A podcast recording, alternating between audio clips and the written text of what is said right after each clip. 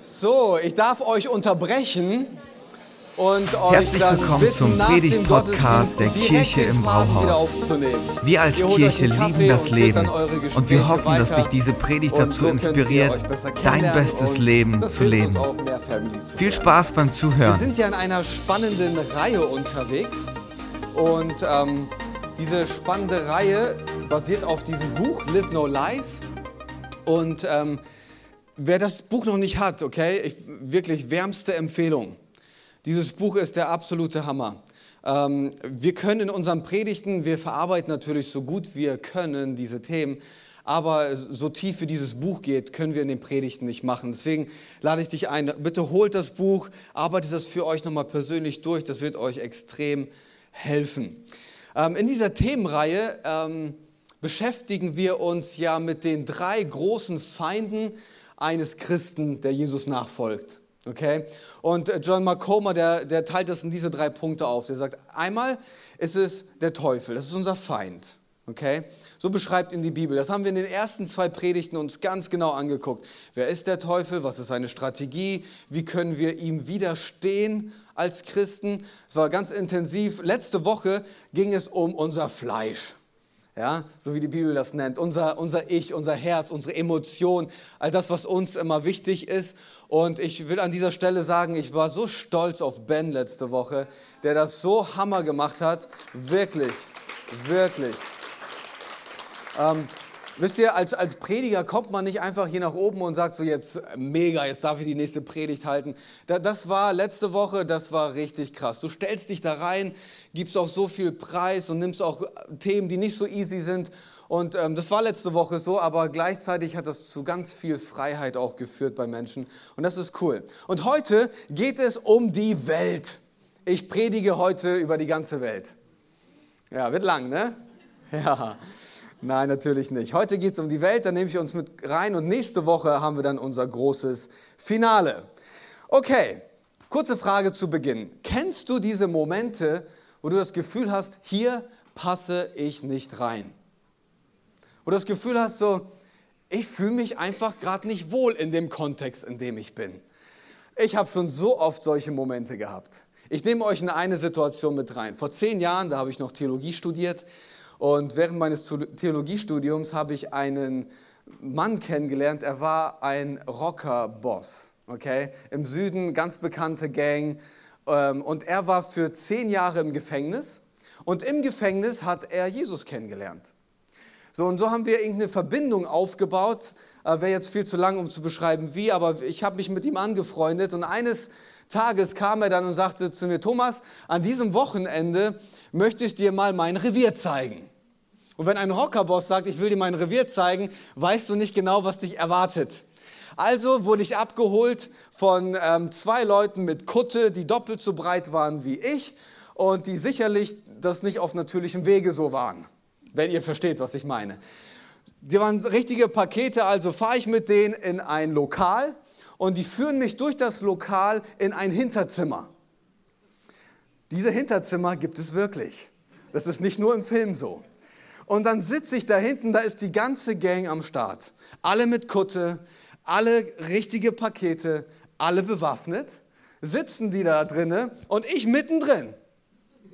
Kleiner, schmächtiger Theologiestudent. Noch ein paar Kilos weniger, weil als Student hast du nicht so viel gegessen. So, und dann sitze ich da drin und ich schaue mich um und ich denke mir so, wo bin ich hier gelandet? In der Rockerszene. So, und dann irgendwann mal steht dann der Rockerboss auf und sagt dann so, nimmt mich in den Arm und sagt, Thomas, komm, ich zeig dir mal was richtig Cooles. So, und dann geht er mit mir da durch das, durch das Hinterzimmer, macht einen Schrank auf und sagt, und das ist unser Waffenarsenal. Und ich denke mir so, wo bin ich hier? Ich passe hier nicht rein. Ich bin fehl am Platz. Und das sollte nicht die einzige Situation sein, wo ich mich so fühlte. Ich habe mal eine Einladung gekriegt von unserem Bürgermeister zu einem offiziellen Empfang. Und da habe ich mir gedacht, so, das ist ja nicht schlecht, das anzunehmen. Und dann bin ich da hingegangen und ich dachte mir so, Altersdurchschnitt Durchschnitt nicht meins, die Gesprächsthemen nicht meins, alle so irgendwie, ich fühle mich da nicht wohl. Und ich glaube, solche Momente hat jeder von uns schon mal erlebt. Das ist nicht das Wasser, in dem ich mich wohlfühle.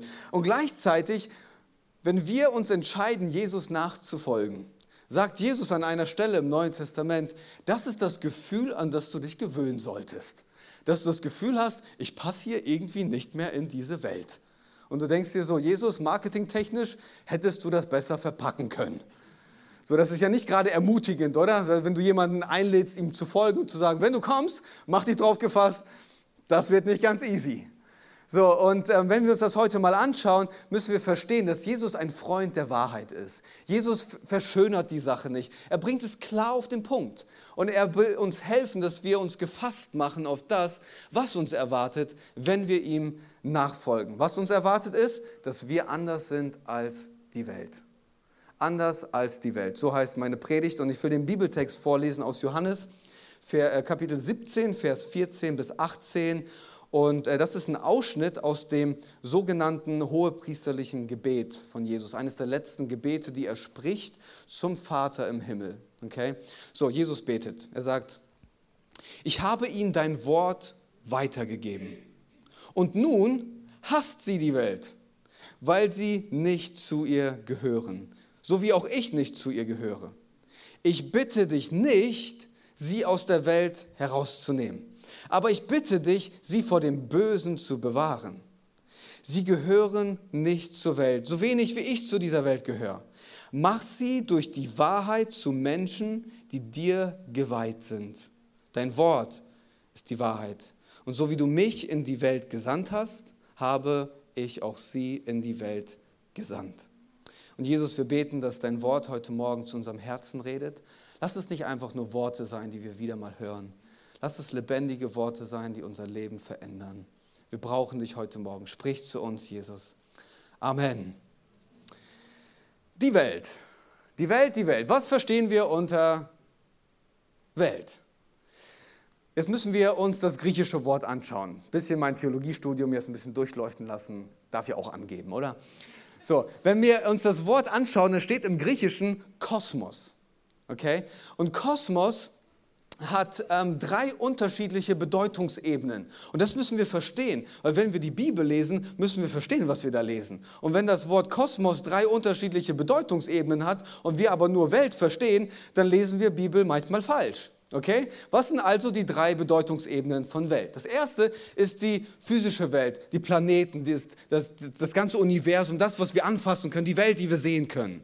Okay? Die Erde, all, all das, das ist eine Bedeutungsebene. Die zweite Bedeutungsebene sind die Menschheit. Wenn Jesus über die Welt spricht, so sehr hat Gott die Welt geliebt, dass er seinen einzigen Sohn gab, damit alle, die an ihn glauben, nicht verloren gehen, sondern das ewige Leben bekommen. Die Welt, das sind die Menschen gemeint.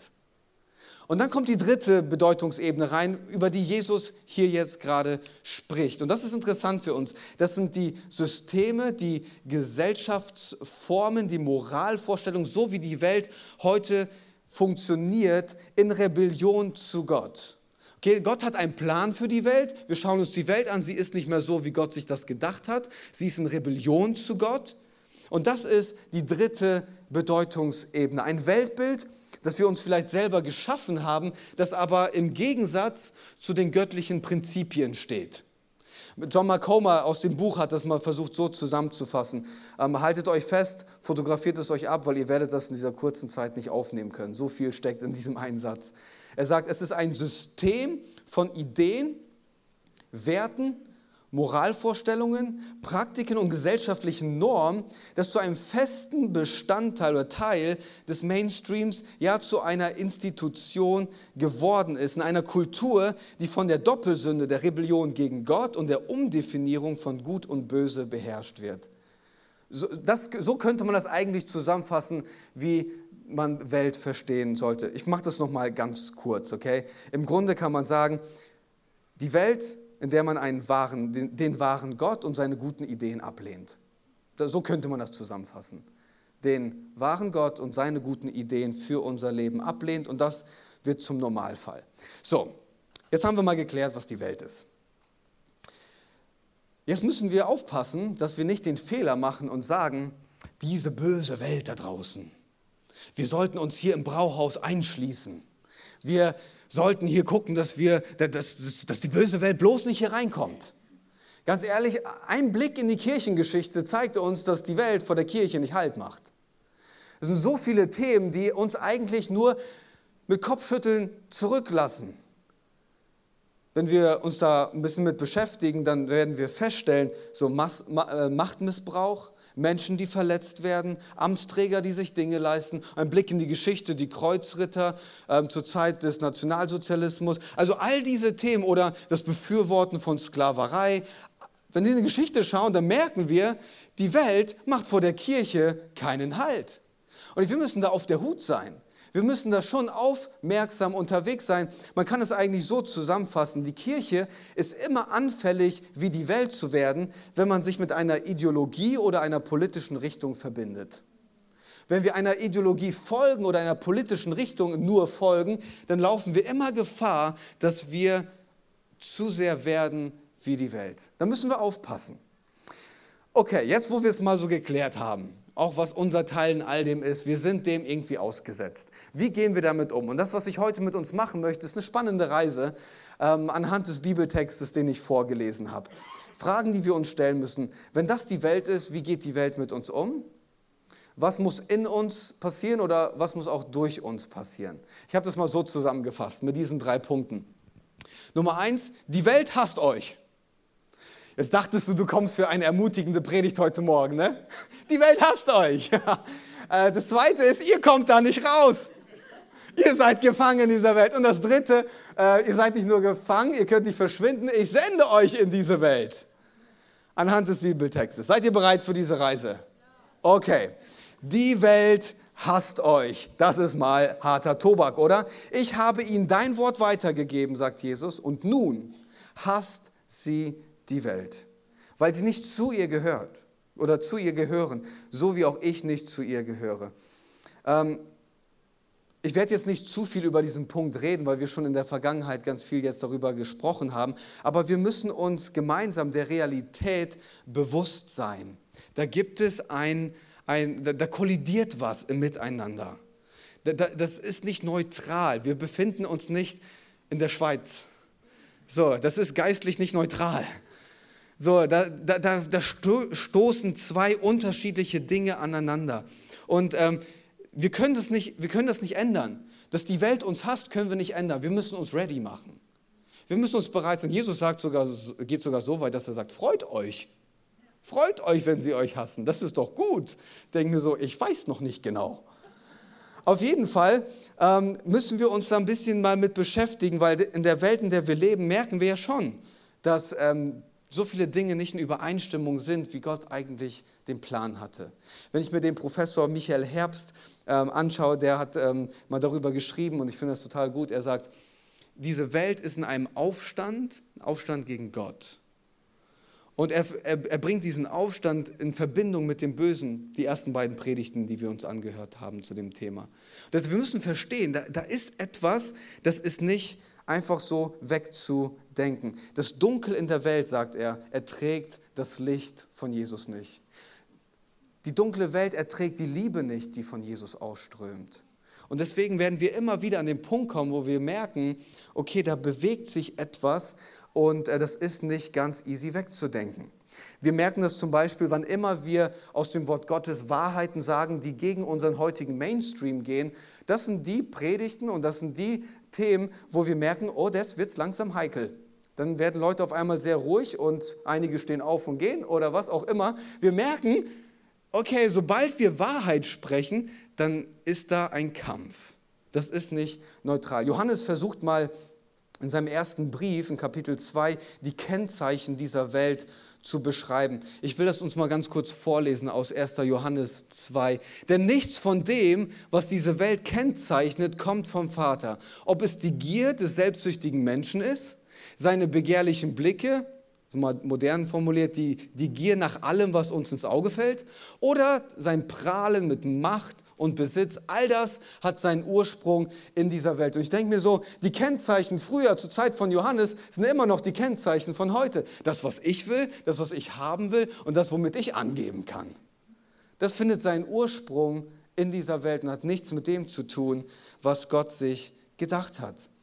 Und ähm, ich will jetzt kein Mitleid von euch, ne? Ähm, äh, wenn ich, es kommt jetzt auch kein Aber. Ich will kein Mitleid von euch. Wenn ich Predigten halte, die so klar sind in dem, was Gottes Wort sagt, das nicht in Übereinstimmung ist mit dem, was der Mainstream sagt, kann ich mich immer gefasst machen, immer, dass ich am Dienstag ins Office gehe und ich habe richtige Hate-Mails. Das ist normal. Das, dafür mache ich mich ready. Ich gehe dann ins Office und ich denke mir so, mal gucken, was heute drin steht. Und meistens geht das unter die Gürtellinie, oft sogar sehr persönlich, aber das stecke ich weg. Warum? Weil ich verstehe, ich bin in einer Realität. Jesus sagt, freu dich drüber. Wenn solche Mails ausbleiben, dann müsste ich mich fragen, ob ich noch das Richtige sage. Müssen, da müssen wir uns einfach bewusst sein, okay? Und gleichzeitig, jetzt führe ich schon zum zweiten Punkt über, ich drehe das mal um. Wenn in unserem Leben und so wie wir leben nichts auf Abwehr in der Welt stößt, dann müssen wir uns ein paar grundlegende Fragen über unsere Nachfolge stellen. Das ist schon, schon wichtig zu verstehen. Also Jesus sagt schon, da, da muss es irgendwie einen Unterschied geben. Kommen wir zum zweiten Punkt. Der vertieft es jetzt ein bisschen, was ich gerade angedeutet habe. Ihr könnt nicht verschwinden. Ha, ihr seid hier fest. Okay, wenn wir nicht verschwinden können, dann wäre es doch am besten, eigentlich einen Deal mit Jesus zu machen, oder? Aber Jesus sagt so, ich bitte dich nicht, dass du sie aus der Welt rausnimmst. So, Jesus, kannst du nicht einmal beten, was man dir sagt? Kannst du nicht einmal für mich zum Vater sagen, hol ihn da raus? Hey, und ich habe so viele Christen getroffen, die zu mir gesagt haben, oh, ich bete, dass Jesus mich hier endlich rausholt. Ey, wann kommt der wieder? Und es ist so schlimm und so weiter. Und ich denke mir so, ja, aber ich weiß auch, warum Jesus dein Gebet nicht beantwortet, weil du nicht in seinem Willen betest. Er will dich hier gar nicht rausholen. Er will, dass du hier drinnen bleibst. So ganz nach dem Motto, beam me up, Scotty, ich will hier endlich raus. Nein, das ist nicht die Idee. Okay, wenn er uns nicht rausnimmt, können wir dann nicht etwas haben wie so einen Gottesstaat, wo wir als Christen einfach alle eine gute Zeit zusammen haben? Nein? Okay, können wir nicht vielleicht eine karibische Insel zusammen haben, wo wir einfach die ganze Zeit, ja, oder? So die ganze Zeit Lobpreis, Händchen halten, Kumbaya singen. Das wäre richtig schön. Und Jesus sagt, nein. Okay, dann könnten wir vielleicht so sein wie die Amish People in Pennsylvania. So in einem Land, aber eine geschlossene Community, wo wir einfach nur für uns sind und unser eigenes Ding machen. Nein? Oh Mann, ey, also kommen wir echt nicht aus der Nummer raus. Ne? Was ist dann seine Idee, jetzt wo wir nicht rauskommen? Jesus sagt, mach sie durch die Wahrheit zu Menschen, die dir geweiht sind. Dein Wort ist die Wahrheit. Was heißt das? Klingt jetzt alles sehr hochtrabend, aber so oft überlesen wir das, was da steht. Wir dürfen das nicht verpassen, was das jetzt bedeutet. Keiner von uns würde sagen so, ja, ich bin die heilige Heike oder, ja? Ach du meine Güte. Ja, Ralf, Ralf, Ralf erzählt mir ganz andere Sachen, Heike. Spaß so diese, dieses Auftreten, ne? dieses Auftreten von ich bin der das, das irgendwie klingt das schon hochtrabend. Was ist damit gemeint? Wir müssen das verstehen. Heilig oder geheiligt werden bedeutet im Grunde so viel wie in Beschlag nehmen, reserviert sein für, ausgesondert sein. Ich habe das mal versucht so ein bisschen aufzu, aufzuschreiben. Wenn wir im, in, der, in der Bibel lesen über geheiligt sein, dann ist das nichts Hochtrabendes, sondern etwas, das bedeutet, Gott nimmt dich und nimmt dich in Beschlag für sich selber, für seine Mission. Das ist, was, was das bedeutet, in Beschlag nehmen. In der Bibel werden wir immer wieder sehen, wie, wie Gott Menschen in Beschlag nimmt. Mose wird aus seinem normalen Leben ausgesondert und auf eine Mission geschickt. Das Volk Israel aus Ägypten rauszuholen. Ist jetzt Mose ein Heiliger? Definitiv nicht. Über ehrgeizig, jähzornig, ähm, vielleicht auch ein bisschen eitel, aber definitiv ein Totschläger, hat jemanden umgebracht. So, aber was heißt das für uns? Aus eigener Kraft werden wir nicht heilig. Es braucht, dass Gott seine Hand auf unser Leben legt. Alles, was Gott berührt, wird heilig. So auch unser Leben. Und dann beginnt ein Heiligungsprozess, ein Weg, auf den wir uns begeben. Durch sein Wort sollen wir immer mehr zu der Person werden, die Gott für uns im Blick hat. Paulus würde sagen, nun lebe nicht mehr ich, sondern Christus in mir. Christus in mir. Geheiligt. Gott legt seine Hand drauf und schwupps sind wir in Beschlag genommen. Wenn ich, jetzt müssen wir verstehen, wenn ich mich für Jesus entscheide, dann findet ein Transfer statt. Okay? Die Bibel sagt, wir werden von, von neuem geboren, wir werden vom Himmel her geboren. Das heißt, auf einmal bekommen wir einen neuen Ursprung. Wir denken nicht mehr über diese Welt als unser Referenzpunkt, sondern wir denken über den Himmel als unser Referenzpunkt. Der Himmel ist jetzt mein Zuhause. Diese Welt mit all dem, was es zu geben hat, ist nicht mein Zuhause. Ich bin nur auf der Durchreise. Ich bin nur zu Gast hier. Ich habe die Perspektive Ewigkeit vor mir. Der Himmel ist mein Zuhause. Und deswegen bestimmen auch die Werte des Himmels meine Werte hier auf der Welt. Deswegen bestimmt auch die Moralvorstellung des Himmels und die Wahrheit des Himmels meine Moralvorstellung hier auf dieser Welt. Das heißt, ich habe einen ganz anderen Referenzpunkt. Ich denke himmlisch.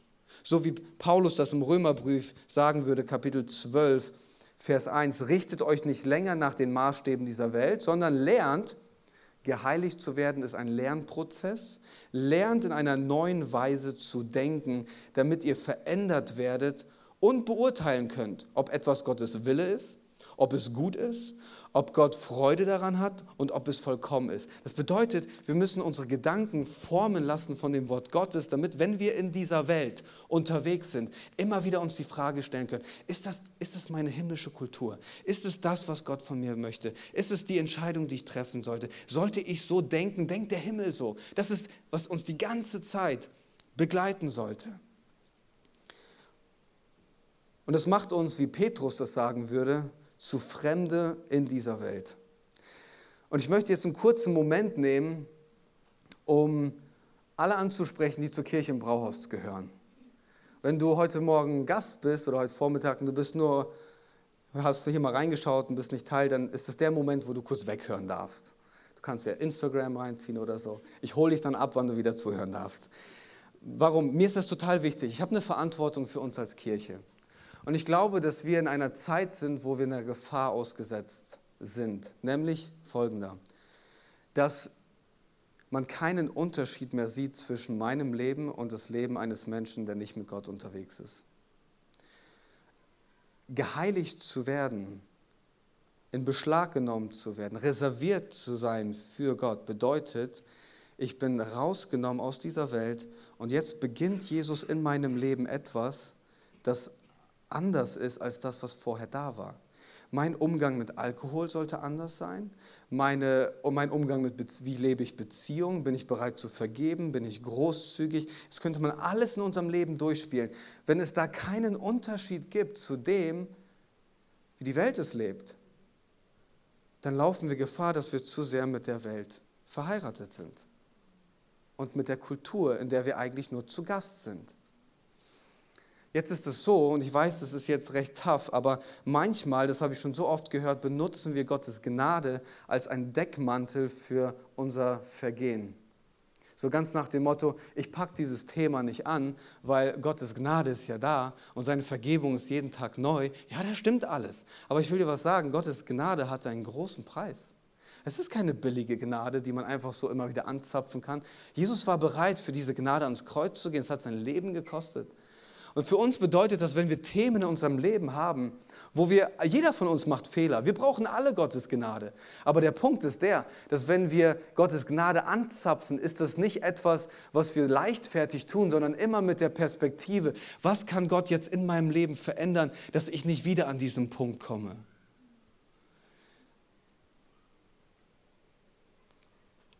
Wir brauchen ganz neu eine Offenbarung von, von Jesus wie wir unser Leben in dieser Zeit gestalten sollten. Und ich weiß, ganz oft kommen Leute hier rein, und jetzt dürft ihr alle wieder zuhören, und die sagen, und, und die sagen so, boah, ihr seid so eine hippe Gemeinde. Ihr seid so eine junge, coole Gemeinde. Und jemand sagte mal zu mir, boah, Thomas, ich habe mal bei euch reingeguckt, so wie du auf der Bühne stehst, das ist ja, du bist ja richtig cool. So, du trägst nicht mal ein Talar. Ich so, ja, stimmt. Aber ich will uns was sagen. Das sind alles Äußerlichkeiten. Ja?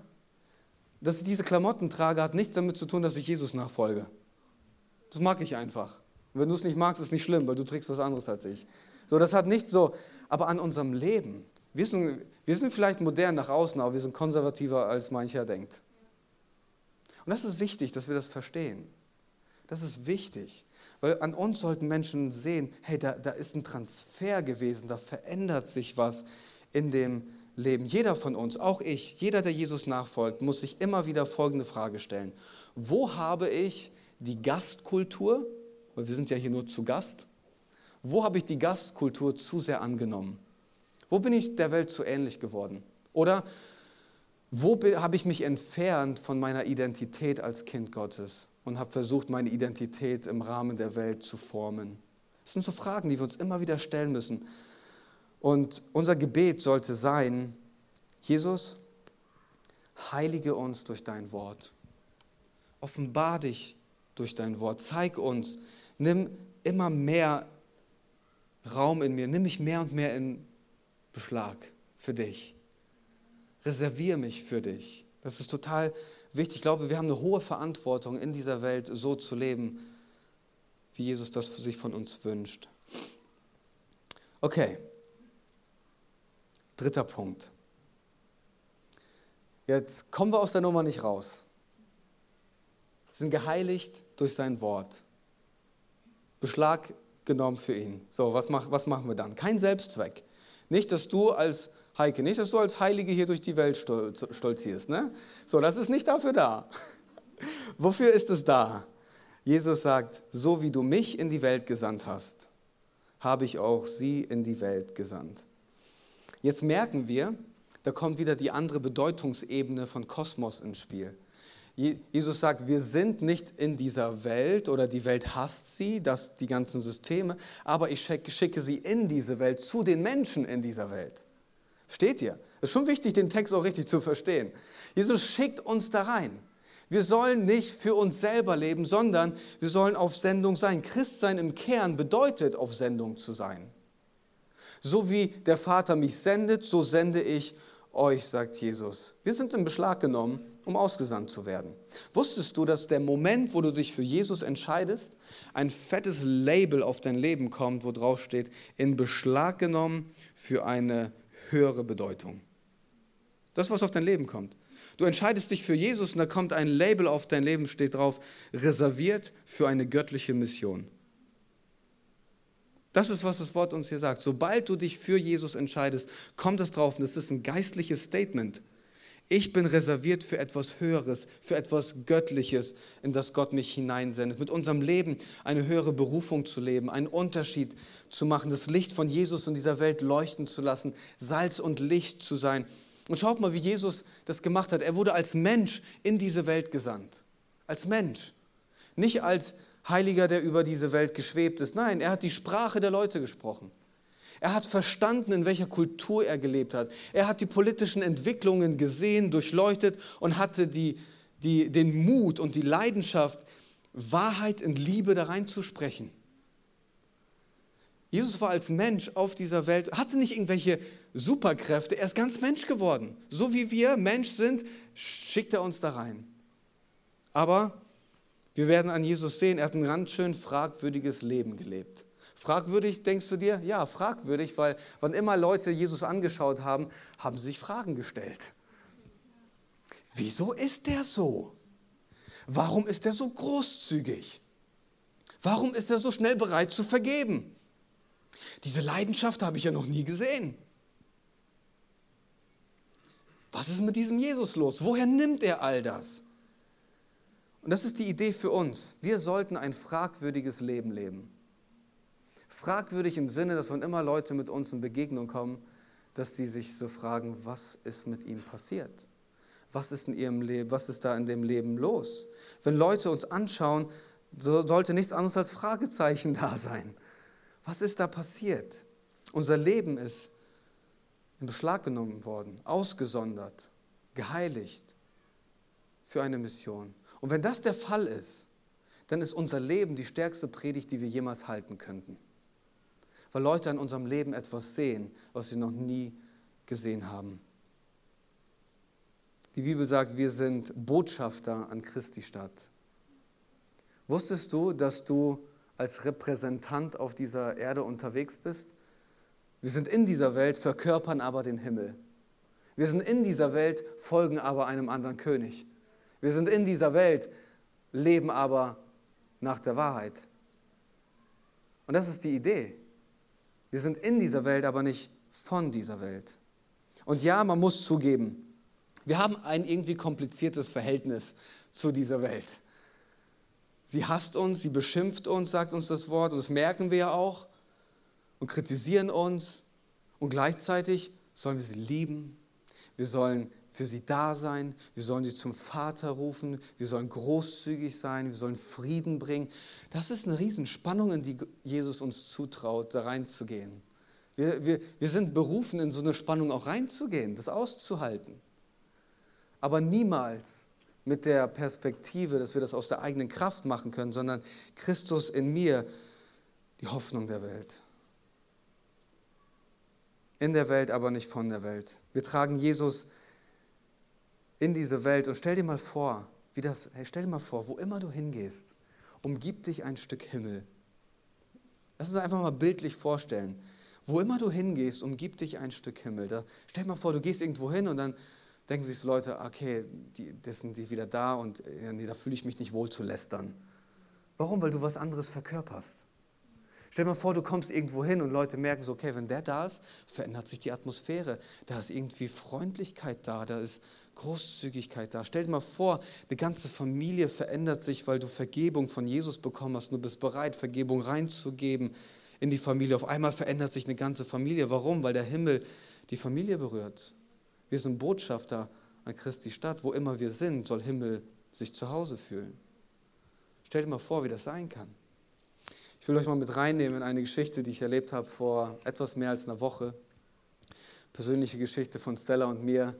Und ähm, er ist total spannend. Wir hatten einen Termin und ähm, hatte nichts mit der Kirche zu tun. Es ging um was Weltliches. So, ich will euch, es wäre auch zu viel, euch damit reinzunehmen. So, und ähm, wir sind da hingegangen, wir haben die Leute vorher noch nie gesehen und noch vorher noch nie mit denen gesprochen, wussten nicht mehr, wie die aussehen. Wir sind da hingefahren, wir sa äh, saßen da im Auto auf dem Parkplatz und ich habe rübergeschaut zu Stella und ich habe zu ihr gesagt, Stella, wenn wir da jetzt reingehen, ich will nicht einfach, dass wir da über dieses Thema reden, ich möchte, dass heute ein bisschen Himmel in das Zuhause da reinkommt. Das habe ich zu ihr gesagt. Und sie sagte, komm, lass uns beten. Und dann saßen wir im Auto und haben gebetet und dann gehen wir zur Tür und wir werden reingebeten und dann sitzen wir da auf dem Sofa. Und du merkst, da verändert sich atmosphärisch was in diesem Haus. Ich kann das nicht beschreiben in Worten, du, du merkst es einfach. Wenn du das schon mal erlebt hast, du merkst, wenn sich Atmosphäre verändert. Und wir sitzen da und auf einmal ging es gar nicht mehr um das Thema, für das wir gekommen sind, sondern sie waren so offen und haben uns einen Einblick in ihr Leben und in ihr Herz äh, gegeben, wie wir das selten erlebt haben. Und Stella und ich sitzen da und wir gucken uns an und wir wussten, es ist der Moment, um Hoffnung zu geben. Und ich, ich spreche mit denen und ich gebe denen Hoffnung und ich ermutige sie und ich spreche in ihr Leben rein. Und diese ganze Geschichte war so interessant und so ermutigend für mich zu wissen, hey, Gott nimmt mich in seine Mission mit rein. Egal was es ist, egal wie banal es ist. Und dann gehen wir raus und wir fahren nach Hause und ich habe mich so geärgert. Wisst ihr warum? ich hatte die ganze Zeit den Impuls, ich sollte für sie beten. Ah, und ich dachte mir so, betest du jetzt für die? Das ist so komisch, hey, kann ich für dich beten? So in meinem Kopf, ne? So, ich will diesen Moment nicht zerstören. Das war doch alles so toll gerade. Und ich habe mich so geärgert. Ich habe gebetet und ich habe gesagt, Gott, gibst du mir noch eine Chance? Gibst du mir noch eine Chance? Und eigentlich war das Thema durch. Stella und ich haben einen Haken dran gemacht. Wir haben das zur Seite geschoben. Wir haben gesagt, das Thema ist für uns geklärt und aus unseren Köpfen raus. Und während ich am Donnerstag sitze und meine Predigt vorbereite, klingelt mein Handy. Und ich gucke und da steht der Name der Familie. Und ich wusste, Gott gibt mir gerade eine zweite Chance. Und mir, bevor ich rangegangen bin, ich habe zu, zu Gott gesagt, mir ist das egal, was die mir gleich sagen. Ich weiß, du gibst mir gerade eine zweite Chance für die Sendung. Und ich gehe da ran und ich konnte es kaum abwarten, bis sie mit ihrem Thema durch war. Und dann war sie fertig und dann habe ich gesagt, entschuldigen Sie bitte, aber dürfte ich für Sie beten? Und sagt sie, ja, können wir dann mal machen. Nein, nein, jetzt. Wie jetzt? Ja, am Telefon. Okay. Wären Sie damit einverstanden? Ja, total gerne. Dann rufe ich durchs Telefon, Herr Punkt, Punkt, Punkt. Wären Sie auch okay damit? Dann höre ich nur von Weitem, ja, machen Sie ruhig. Das war mein Moment. Ich habe alles, was ich an Hoffnung, Liebe und Zukunft von Jesus weiß, in dieses Gebet reingepackt. Ich habe alles in dieses Gebet reingepackt, um so viel wie möglich in den Himmel durch das Telefon ins Haus zu schicken. Warum erzähle ich euch das? Wir sind gemeinsam auf Sendung, egal wie banal das Thema ist, mit dem wir unterwegs sind. Die Idee Gottes ist, dass egal wo wir hingehen, Himmel auf diese Erde kommt. Menschen berührt werden von ihm. Und dazu möchte er jeden von uns gebrauchen. Jeden von uns gebrauchen. Christsein hat einen Sinn. Und der Sinn ist auf Sendung zu sein in dieser Welt. Wir sollten uns eins machen mit der Mission. Nicht unsere Mission, Gottes Mission. Zu den Menschen, die er noch nicht aufgegeben hat. Und dein Leben sollte genau dazu beitragen. Wie machst du das? Nicht aus eigener Kraft, sondern mit der Kraft des Heiligen Geistes, mit der Klarheit und Wahrheit des Wortes Gottes und Gemeinschaft. Du brauchst Glaubensgeschwister, die dich unterstützen, für dich beten und dich hochhalten, wenn du mal versagst. Ja, das ist unser Verhältnis zur Welt. Jesus hat uns hier reingestellt. Und ich glaube, dass vor uns als Kirche ganz tolle Zeiten liegen, weil Jesus uns diesen Auftrag nochmal ganz neu vor Augen hält. Wir dürfen gespannt sein. Und jeder von euch. Vielen Dank fürs Zuhören. Wenn du eine Frage hast, kannst du uns gerne eine E-Mail an info at kirche-im-brauhaus.de schreiben. Wir geben unser Bestes, um deine Fragen zu beantworten. Bis zum nächsten Mal beim Predigt-Podcast der Kirche im Brauhaus.